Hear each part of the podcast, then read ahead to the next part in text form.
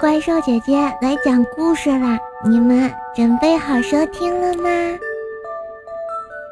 小松鼠与小乌鸦。从前有一只勤快的小松鼠和一只好吃懒做的小乌鸦，他们两个是非常要好的朋友。眼看啊，秋天马上就要离开了，冬天就要来了，寒风刺骨。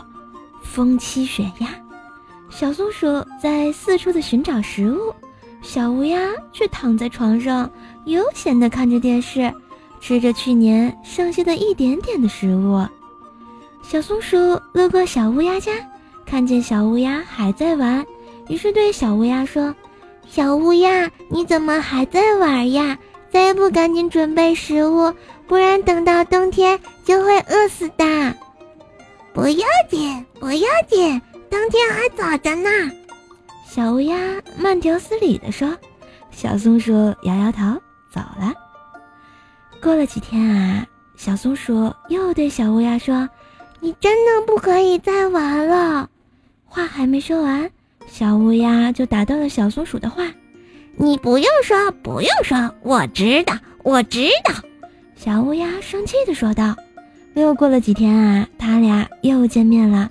小松鼠还没有开口，小乌鸦就不耐烦地说：“我不想听你说话，真烦人。”小松鼠只好悻悻然地离开了。转眼冬天就来了，冷风习习，小草都枯黄了，大树爷爷也没有了头发。小松鼠在家里吃着可口的食物，小乌鸦。却只能饥肠辘辘地宅在家里，瑟瑟发抖。没多久，小乌鸦就因为饥寒交迫，凄惨地饿死了。春天又来了，小松鼠愉快地在森林里玩耍，小乌鸦却再也没能出来了。